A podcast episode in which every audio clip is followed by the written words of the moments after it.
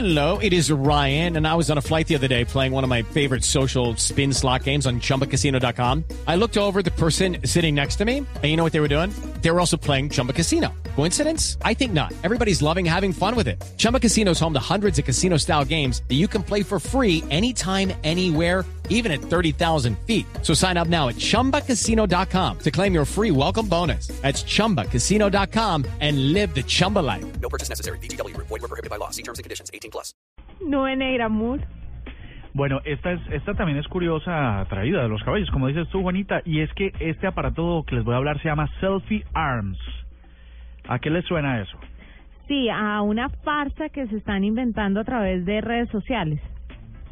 Correcto, pues resulta que eh, hay una nota que está mm, rodando rápidamente por internet donde habla de Eric Snee y Justin Crow que se crearon supuestamente el selfie arm, que es una tontería porque en vez del pod, el palito ese que usamos para tomarnos las selfies, es una es un brazo con, con un material de látex que es absolutamente parecido. Entonces, cuando la persona se toma el selfie, en realidad lo que parece es que alguien le está dando la mano.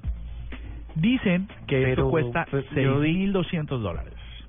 Ah, pero yo vi como que eso no era un producto para la venta, sino que era como un proyecto ahí de arte de, de cualquier señor loco. Correcto, correcto. Pues les voy a contar que vidrio eh, hecho en fibra de vidrio y látex eh, solo se han hecho o se hicieron 10 unidades, las cuales se están vendiendo por 6.200 dólares cada uno. Dicen que ese es el precio de la soledad.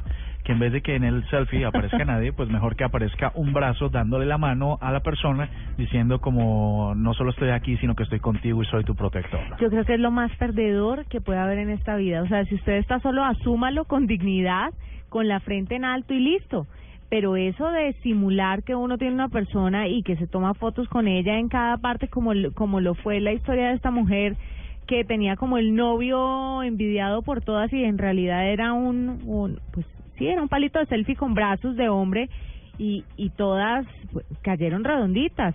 Me parece tan patético y tan triste, ¿no?